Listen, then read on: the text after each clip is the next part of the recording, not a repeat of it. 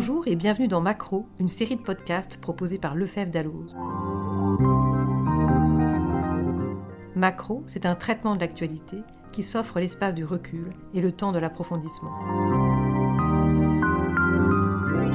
Alors, on s'installe confortablement et on se laisse porter par sa curiosité dans un monde où tout va décidément trop vite. Aujourd'hui, c'est la question des neurosciences et des neurotechnologies dans la nouvelle loi de bioéthique qui va nous occuper pendant les minutes qui nous sont imparties. Je suis Oriane Merger, rédactrice en chef du dictionnaire permanent Santé, Bioéthique, Biotechnologie.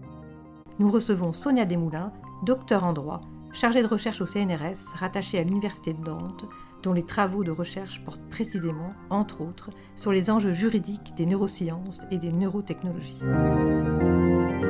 La nouvelle loi de bioéthique insère de nouvelles dispositions en matière de neurosciences, une discipline en plein essor. On n'en a pas beaucoup parlé, pourtant c'est aussi un sujet très important et la loi apporte des éléments nouveaux à l'encadrement des neurosciences et des neurotechnologies. Quatre codes sont touchés, le code pénal, le code civil, le code des assurances et bien sûr le code de la santé publique. On y trouve les termes d'imagerie cérébrale, de neuromodulation, mais finalement, la majorité d'entre nous ne sait pas vraiment ce qui recouvre. Sonia, pourrais-tu donc d'abord nous éclairer sur ces disciplines? De quoi s'agit-il exactement? Bien bonjour. Euh, alors je rebondis tout de suite sur le fait que tu as parlé euh, de neurosciences au singulier et qu'en réalité on peut tout à fait les mettre au pluriel puisqu'il s'agit d'un champ euh, de, recherche, d'études euh, sur euh, le, cerveau humain, le système nerveux et plus généralement la manière dont nous traitons les informations pour nous y adapter, pour prendre des décisions, pour nous comporter. Donc selon la manière dont on va aborder le champ des neurosciences, on va tantôt y faire entrer des disciplines extrêmement variées hein, qui vont de la neurophysiologie, donc l'étude de la physiologie du système nerveux, jusqu'à la psychiatrie, par exemple, l'étude du comportement et des troubles du comportement humain. Donc finalement un très vaste champ euh, d'études et de connaissances, un très vaste champ scientifique qui peut regrouper une grande variété de disciplines.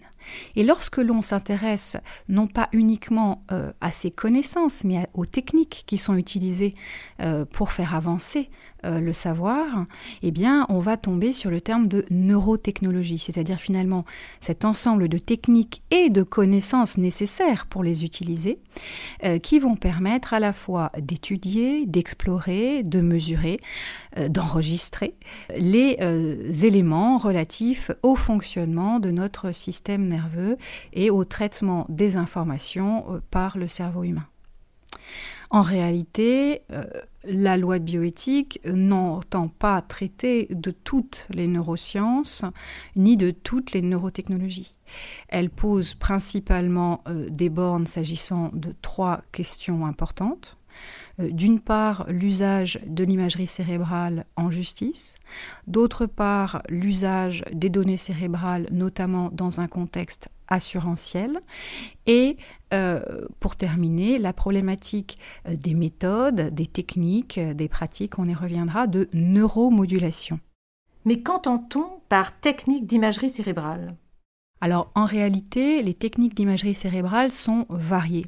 On peut distinguer celles qui visent à décrire l'anatomie euh, du cerveau, sa conformation, détecter une anomalie, et euh, elles sont déjà plurielles qu'on pense par exemple au scanner qui repose sur la technique du rayon X ou sur l'imagerie cérébrale par résonance magnétique, l'IRM, qui repose sur finalement la, réaction des atomes d'hydrogène euh, à la mise au contact d'un champ magnétique de grande force. Mais il y a aussi euh, des techniques d'imagerie cérébrale fonctionnelle qui visent cette fois-ci non pas à décrire euh, la conformation du cerveau, son état à un moment donné, mais son activité. Alors ça peut être son activité électrique, ça peut être son activité magnétique, et cela va passer notamment par la captation de différents signaux Euh, c'est le cas par exemple de l'IRM fonctionnel qui va euh, reposer sur le système BOLD, c'est-à-dire ce, système d'activation du flot sanguin dans certaines zones du cerveau à partir de la détection des, noyaux d'hydrogène justement. Et donc on va finalement, pendant que la personne est en train de réaliser une action, une activité, on va chercher à voir comment telle zone s'active ou non en fonction de l'importance ou non de, l'afflux sanguin et donc euh, de la présence d'atomes euh, d'hydrogène. Et ces techniques ne concernent-elles que le champ médical? En réalité, ces techniques, elles nous apprennent des choses bien au-delà euh, du domaine médical. Bien entendu, si on peut analyser, euh, étudier l'anatomie du cerveau, on va pouvoir euh, constater un traumatisme, on va pouvoir constater une anomalie, par exemple une anomalie de, l'hypophyse ou de telle ou telle partie du cerveau, ce qui va avoir une incidence sur le diagnostic médical. Bien entendu, l'imagerie fonctionnelle sert aussi à étudier, par exemple, les cas d'épilepsie, mais on imagine bien, et on, le constate dans les études, que ces informations peuvent être aussi très utiles en dehors du champ médical. En effet, en pouvant étudier la manière dont le cerveau traite l'information, on accède ainsi euh, à des informations qui jusqu'à présent nous étaient euh, complètement euh, inaccessibles. Un exemple bien connu, la question de savoir quand nous prenons une décision. On sait depuis notamment euh, une étude euh, du milieu des années 80, euh, l'étude Libet, que eh bien, le cerveau se met en, action, déclenche la décision d'agir avant que nous en ayons conscience. Au milieu des années 80, avec cette expérience de Libet, on estimait que le cerveau se mettait en action presque une demi-seconde avant. Désormais, avec une étude menée en 2008, on sait que c'est parfois de l'ordre d'une dizaine de secondes qui fait que euh, eh bien, le cerveau déclenche la décision euh, d'opter, par exemple, pour euh, la main droite ou la main gauche, avec la zone droite ou la zone gauche qui s'active presque 10 secondes avant. Donc voilà quelque chose qui, qui, doit nous faire réfléchir sur finalement la manière dont, les décisions sont prises. Et d'autres, expériences tout à fait fascinantes nous montrent aussi que, eh bien, par exemple, le cerveau humain a une préférence pour ce qu'il connaît déjà ce qui va nous amener par exemple à traiter l'information euh, en complétant éventuellement les manques avec ce qu'on pense être euh, déjà connu. Par exemple, quand on voit un jeu d'échecs, on sait qu'il y a une case blanche, une case noire, une case blanche, une case noire. Et une expérience très intéressante consiste à nous montrer une image en nous demandant si une case est blanche ou noire. Utilisant euh, les informations et les habitudes qu'il a déjà, le cerveau va considérer qu'une case située entre, deux cases blanches est nécessairement noire. Or, en réalité, elle était blanche ou noire, hein, selon, les, euh, selon évidemment l'expérience qu'on va faire, mais notre cerveau a traiter l'information pour la rendre conforme à ce à quoi nous sommes habitués.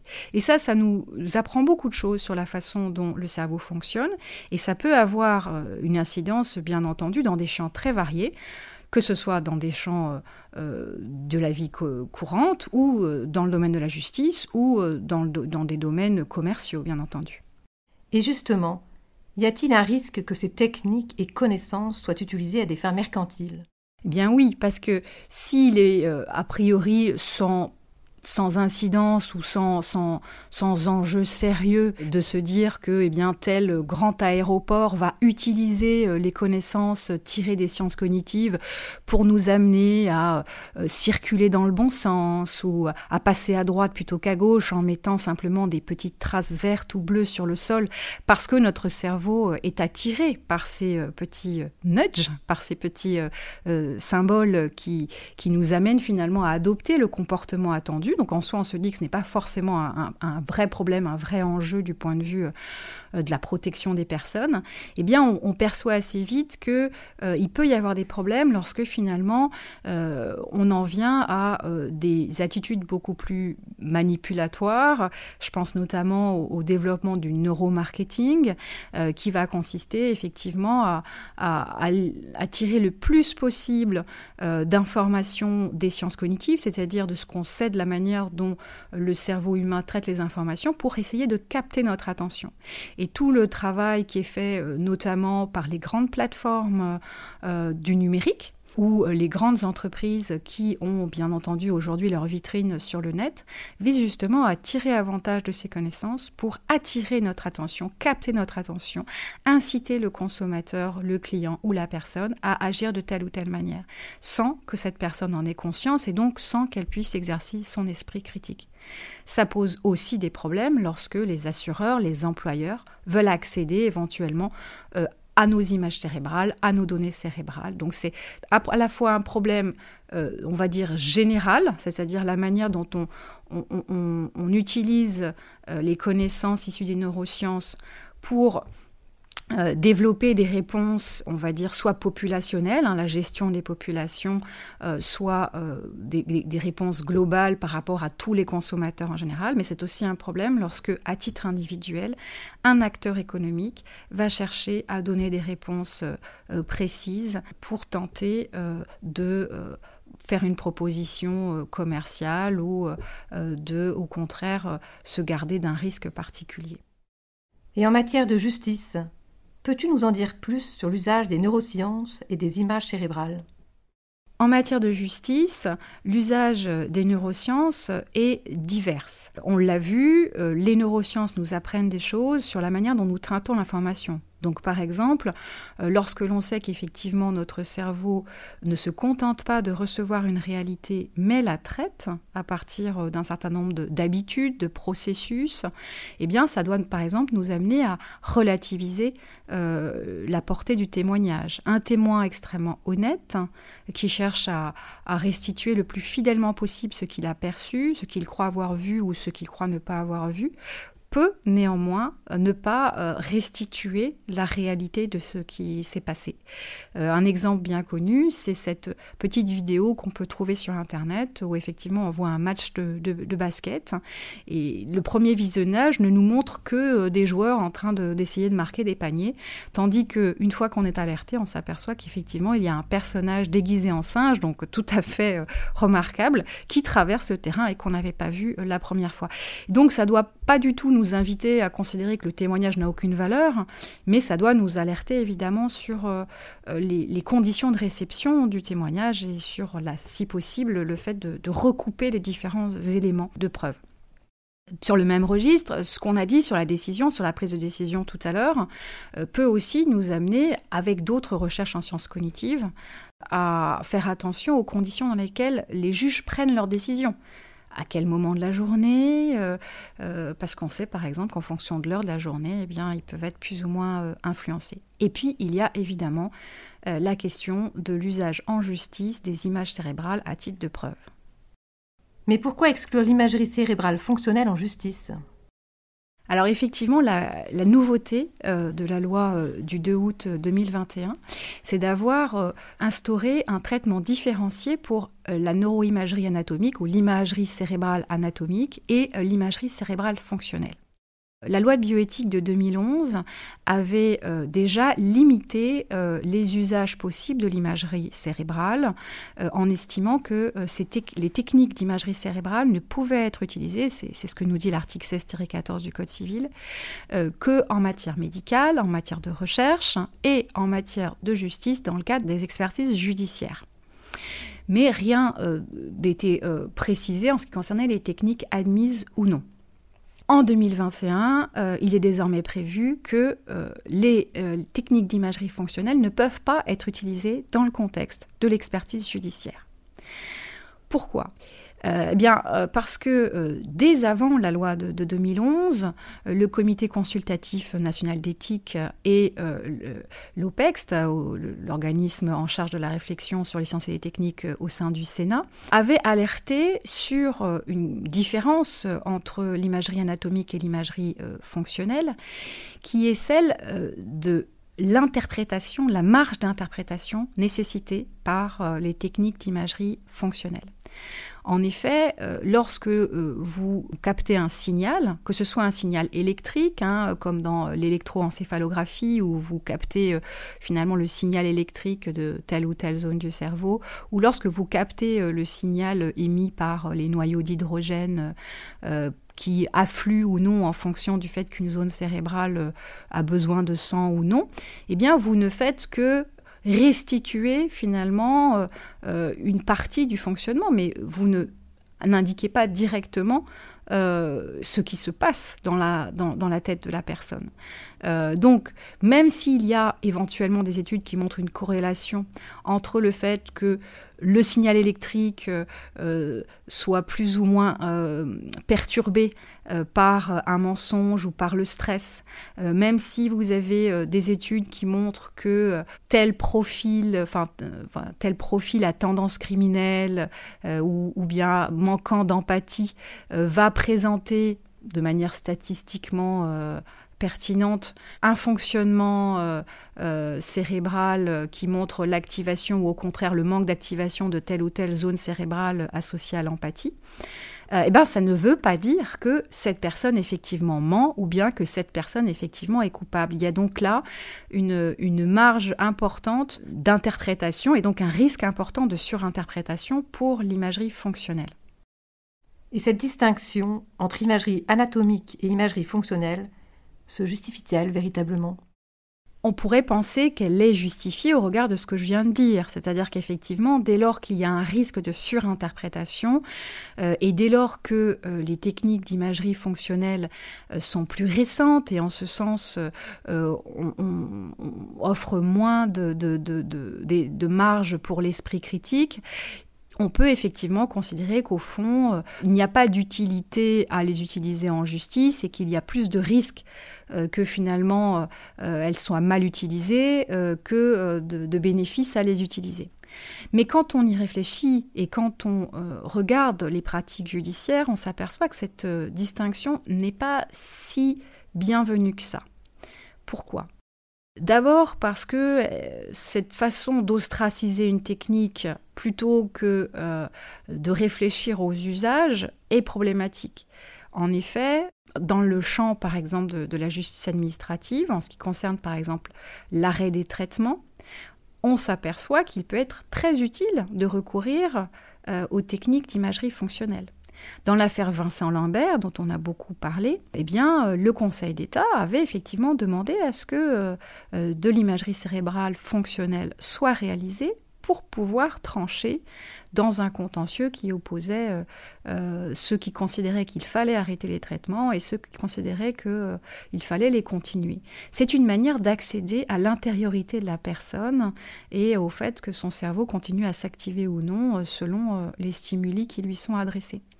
Est-ce que cette, nouvelle rédaction de l'article 16-14 du Code civil va s'appliquer ou non à la jurisprudence administrative? Euh, La question, à mon sens, euh, est ouverte, puisqu'on sait que les articles du Code civil, surtout dans la partie des articles 16 et suivants du Code civil, a vocation à, aller au-delà du champ euh, du droit civil. Mais même si on considère qu'au fond, la jurisprudence administrative n'a pas vocation à, à faire référence à cet article, on voit bien qu'il euh, peut y avoir des hypothèses où il est utile de recourir à, l'imagerie fonctionnelle. Et inversement, cette façon de distinguer entre imagerie anatomique et imagerie fonctionnelle peut donner l'impression qu'il n'y a que l'imagerie fonctionnelle qui pose problème, alors que l'imagerie anatomique appelle aussi des interprétations.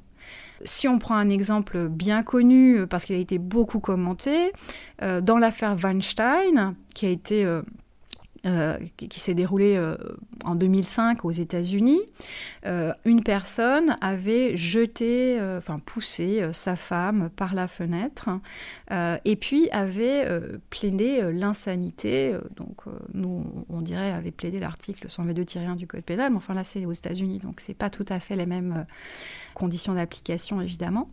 Et faisait valoir que il avait un, énorme kyste au cerveau et que ça avait altéré finalement sa perception du bien et du mal. Parce qu'aux États-Unis, c'est ça, c'est la perception du bien et du mal, c'est pas l'altération euh, du discernement et euh, ou le contrôle des actes. Donc euh, la question qui s'était posée, c'était finalement de se demander si euh, bah, ce kyste arachnoïdien, donc une forme d'araignée, donc très impressionnant, euh, n'avait pas influencé les, jurys finalement sur la décision qui avait été retenue. Alors il y avait aussi un peu d'imagerie fonctionnelle dans cette affaire, mais on voit bien que c'est pas parce qu'il y a une, une anomalie ou un, un, traumatisme détecté que on peut en conclure tout de suite que la personne euh, est irresponsable pénalement, ou même que la personne n'était pas euh, saine d'esprit lorsqu'elle a rédigé un testament, ou que euh, la personne a développé des troubles après un accident parce qu'elle a eu un traumatisme crânien. Donc il y a aussi un travail d'interprétation qui est fait à partir des images anatomiques. Et en fait, ce sur quoi il faudrait attirer l'attention, bien plus que la technique, ce sont les usages. Ce que d'ailleurs le Conseil d'État avait suggéré de faire avant l'adoption de la loi de bioéthique, mais ce qui n'a pas été suivi. Il faut donc faire attention aux raccourcis. Le développement des neurotechnologies pose la question de l'exploitation des données cérébrales. Comment la nouvelle loi de bioéthique protège-t-elle ces données cérébrales? Alors c'est une question euh, euh, qui est très intéressante pour deux raisons. D'abord parce que euh, je viens euh, d'évoquer euh, l'article 16-14 du Code civil qui évoque les techniques d'imagerie cérébrale, et en même temps, je n'ai pas complètement levé la question de savoir s'il faut uniquement entendre par là le fait d'ordonner la réalisation d'un nouvel examen ou le fait d'utiliser les données issues d'un examen déjà fait. Or ça, c'est une question qui est, importante parce que euh, concrètement, elle va avoir des, implications. C'est-à-dire, est-ce que ce qui est interdit, c'est juste le fait de réaliser euh, un IRM fonctionnel, par exemple, dans le cadre d'une expertise judiciaire, ou est-ce que c'est aussi interdit d'utiliser les données issues de l'IRM fonctionnel? Euh, voilà, typiquement une question à laquelle on ne trouve pas une réponse évidente en lisant, en lisant l'article 16-14. Et par ailleurs, la nouvelle loi de bioéthique instaure également un nouveau régime en matière d'infraction pénale euh, contre les discriminations. En effet, euh, on trouve à l'article 225-1 du Code pénal la définition des discriminations qui euh, consiste en gros dans un traitement différencié à partir de caractéristiques jugées illégitimes, par exemple l'état de santé, euh, les caractéristiques physiques. Et l'article suivant du Code pénal prévoit que un certain nombre d'actions fondées sur ces caractéristiques et qui aboutissent à une distinction sont pénalement sanctionnés. Par exemple, euh, refuser de recruter quelqu'un parce qu'il a telle caractéristique physique ou tel état de santé est pénalement sanctionné. Sauf que l'article 225-3 prévoit une exception pour les assureurs notamment, qui doivent pouvoir faire leur calcul de risque à partir des caractéristiques euh, de la personne et notamment de son état de santé.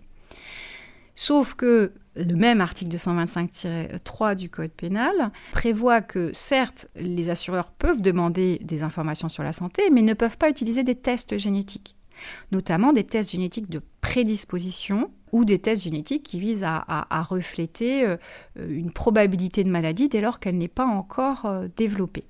Et ce qu'a prévu la nouvelle loi de bioéthique, c'est que les données cérébrales ne pourront pas non plus être utilisées par les assureurs. Et que donc si les assureurs utilisent des données cérébrales, ils seront passibles des poursuites au titre des discriminations. Bon, ça, ouvre quand même des questions parce que contrairement à ce qui est prévu pour les tests génétiques, il n'y a pas de précision sur les données cérébrales qui seraient exclues. C'est-à-dire est-ce que ce sont vraiment toutes les données relatives au cerveau? C'est-à-dire est-ce que vraiment les assureurs ne peuvent plus, par exemple, utiliser euh, des informations sur euh, un, cancer du cerveau? Alors même que ça pourrait entrer dans un calcul de risque, ou est-ce qu'il faut considérer qu'en fait c'est bien le même euh, régime qui s'applique? C'est-à-dire en fait ce qu'on ne veut pas, c'est l'extrapolation, ces prédictions sur le risque qu'une personne euh, développe Alzheimer par exemple, au regard euh, de telles données cérébrales livrées à un moment où elle n'est pas encore objectivement malade. Dans le champ de la neuromodulation, peut-on utiliser les techniques de stimulation crânienne pour des motifs autres que médicaux? On en vient là effectivement à la question de la neuromodulation. Alors qu'est-ce que la neuromodulation? D'abord, un petit point, parce que c'est un mot un petit peu barbare, ben, ça consiste en fait dans tous ces euh, procédés, ces actes, ces techniques, ces dispositifs euh, qui visent à modifier l'activité cérébrale. En fait, ça, renvoie à des pratiques et des objets assez variés Parmi euh, ces objets variés, il y en a qui sont de l'ordre du médicament. Hein, euh, je n'ai pas besoin de, donner euh, le nom de pilule miracle que nous connaissons toutes, mais il y en a qui nous aident à dormir, d'autres qui nous aident à être calmes, d'autres qu'on donne à nos enfants lorsqu'ils sont hyperactifs. Et tout cela vise évidemment eh bien, à modifier notre activité cérébrale. Il y a des techniques qui reposent cette fois-ci sur des dispositifs, c'est-à-dire euh, des objets euh, qui euh, nous aident soit à visualiser et, et, à agir sur notre activité cérébrale, soit directement à stimuler électriquement ou magnétiquement notre cerveau. Alors, s'agissant des premières, celles qui nous aident à visualiser et à agir, euh, c'est notamment la technique du neurofeedback qui permet euh, au départ aux personnes qui souffrent, par exemple, énormément, de mieux comprendre comment fonctionne leur cerveau pour mieux apprendre à le maîtriser en euh, recueillant euh, des données sur euh, leur fonctionnement électrique, par exemple, euh, et ça les aide effectivement à contrôler leur, leur douleur. Mais ça peut aussi être utilisé, on l'imagine bien, pas seulement pour contrôler sa douleur, mais pour contrôler sa peur, pour contrôler sa concentration, pour contrôler éventuellement son empathie, ce qui peut être très tentant pour les candidats au concours ou pour les militaires euh, qui se préparent à vivre des, situations extrêmement euh, tendues. Et puis, il y a effectivement ces dispositifs de stimulation électrique ou magnétique qui peuvent être plus ou moins invasives et qui peuvent être aussi utilisés à la fois dans le champ médical, pour par exemple euh, la maladie de Parkinson, la, maladie d'Alzheimer, s'agissant de la, technique la plus invasive qui est la stimulation cérébrale profonde, ou en dehors du champ médical, et je pense notamment aux, techniques de stimulation transcrânienne, c'est-à-dire qui n'impliquent pas une apposition d'électrodes à l'intérieur du crâne, mais simplement une apposition d'électrodes ou de bobines magnétiques, si c'est pour la stimulation magnétique, sur le crâne, et euh, auxquelles on prête des vertus euh, euh, d'augmentation des capacités mnésiques, donc de la mémoire, des vertus d'augmentation de la capacité de concentration vertus qui ne sont pas toujours démontrées scientifiquement, mais sur lesquelles il y a des études en cours. La tentation est grande, en effet. Quelles sont les ressources juridiques pour faire face à ces usages potentiellement problématiques? Alors les ressources juridiques euh, n'étaient pas totalement inexistantes avant la nouvelle loi de bioéthique, mais elles ont été renforcées avec la loi de bioéthique. Elle n'était pas inexistante puisque, d'une part, certains textes applicables en matière médicale étaient également applicables en dehors du champ médical. Je pense notamment au règlement de 2017 euh, sur les dispositifs médicaux qui prévoit de manière un petit peu exceptionnelle dans une de ses annexes que les dispositifs de stimulation transcrânienne, qu'elles soient électriques ou magnétiques, rentrent dans le champ de, ce règlement. Donc alors même qu'on n'est pas forcément dans le cas d'une application médicale, euh, eh bien on peut appliquer, euh, on doit appliquer euh, le règlement sur les dispositifs médicaux. Donc c'est assez exceptionnel pour être noté. Et puis bien entendu, le droit de la protection du consommateur par le biais de la sécurité des produits, le droit de la responsabilité du fait des produits pouvait aussi s'appliquer. Néanmoins, un certain nombre de situations posaient question euh, puisqu'effectivement, on s'aperçoit qu'aujourd'hui, on peut euh, acheter sur eBay, euh, pour ne pas, faire de publicité, eh bien, un, casque de stimulation transcrânienne pour tenter chez soi d'augmenter ses performances, que ce soit des performances à des fins professionnelles ou à des fins ludiques. Donc, on imagine ce que ça peut donner quand un adolescent passe du casque de stimulation transcrânienne au casque de réalité virtuelle. on voit bien que ça n'augure pas forcément d'un rapport à la réalité euh, euh, très bienvenu pour les années à venir. Et de fait, ça posait question, ça posait question parce que, au-delà même euh, du, domaine, on va dire, purement récréatif, il y a aussi des interrogations sur ce qu'on pourrait en faire, par exemple, dans le champ pénal, au titre des peines. Euh, en effet, on sait qu'aujourd'hui, on utilise le bracelet électronique, mais qu'il y a aussi une invitation à, recourir à la médication, par exemple pour ce qui est des, infractions sexuelles. Or, un certain nombre de ces dispositifs, et je pense notamment aux dispositifs de stimulation cérébrale profonde, ont montré une capacité scientifiquement avérée à euh, limiter les pulsions pulsions notamment. Donc on pourrait se demander si on n'arrivera pas demain à euh, un système pénal, et de fait, des études ont montré que, en tout cas aux États-Unis, un certain nombre de, de, neurologues et de médecins considéraient que c'était tout à fait envisageable et que ça n'avait rien d'insupportable. On pourrait imaginer une situation où, bien sûr, on n'imposerait pas aux délinquants de subir une chirurgie, mais on lui proposerait de subir une chirurgie pour agir directement sur son cerveau.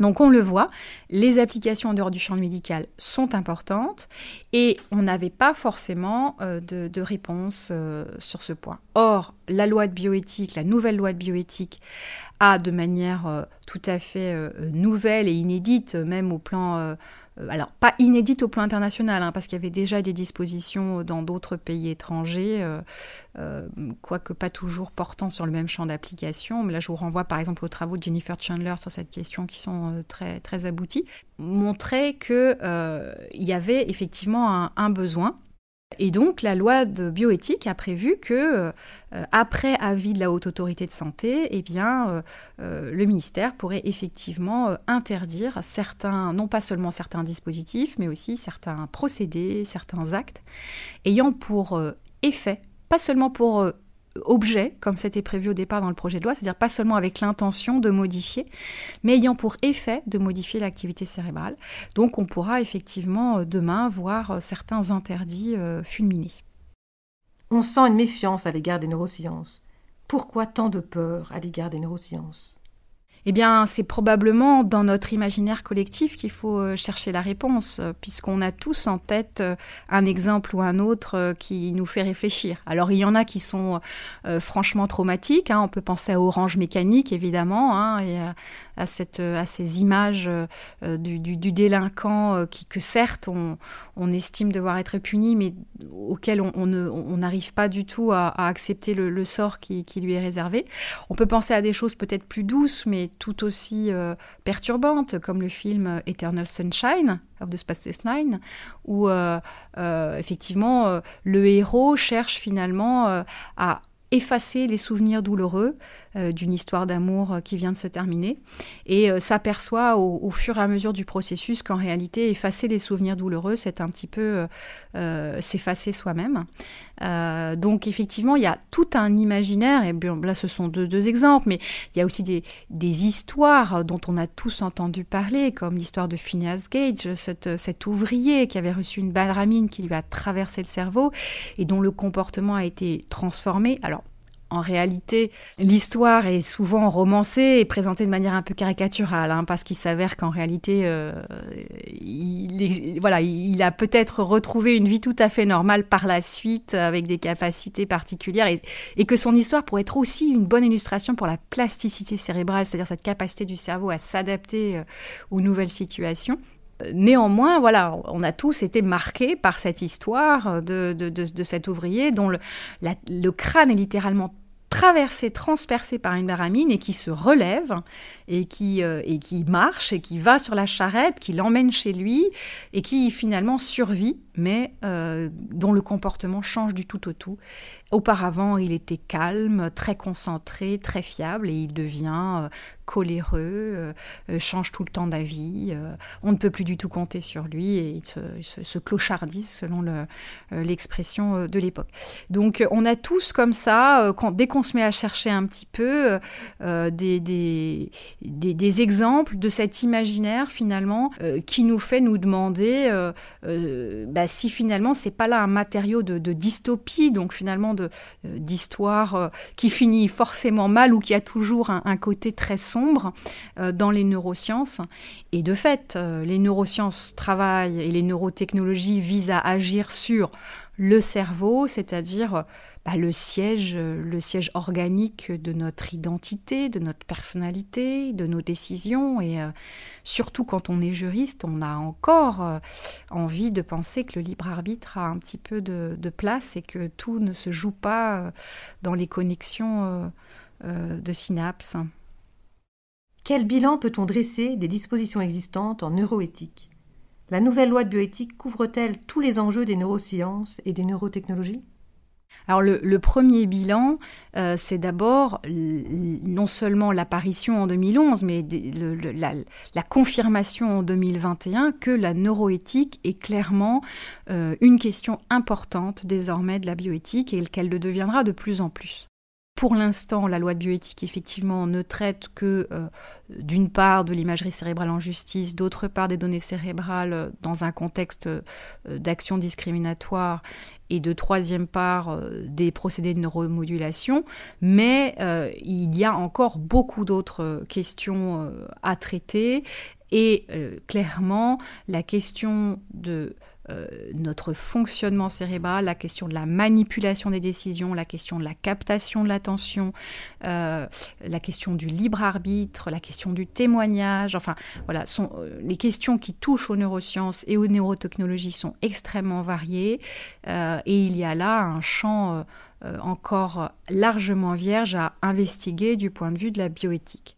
Pour autant, la loi du 2 août 2021 peut malgré tout paraître assez décevante parce que, bah, on l'a vu, on l'a vu au cours de cette discussion. D'une part, euh, certaines euh, rédactions, euh, enfin certains choix rédactionnels peuvent ne pas convaincre, hein, euh, parce qu'on pointe une technique plutôt que de réfléchir aux usages, parce qu'on exclut les données cérébrales de l'usage assurantiel sans préciser si c'est pas plutôt tel type de données ou tel type d'interprétation qui devrait être. voilà, c'est encore assez rustre, on va dire. Et puis alors, quand on s'intéresse à la neuromodulation, on s'aperçoit qu'en fait la loi nous dit simplement que peut-être euh, euh, il y aura certains actes ou procédés euh, qui seront interdits après avis de la HAS, mais finalement on reste un petit peu sur notre fin avec en plus beaucoup d'interrogations sur ce qui va être couvert. Enfin, si on pense par exemple à l'hypnose, qui clairement vise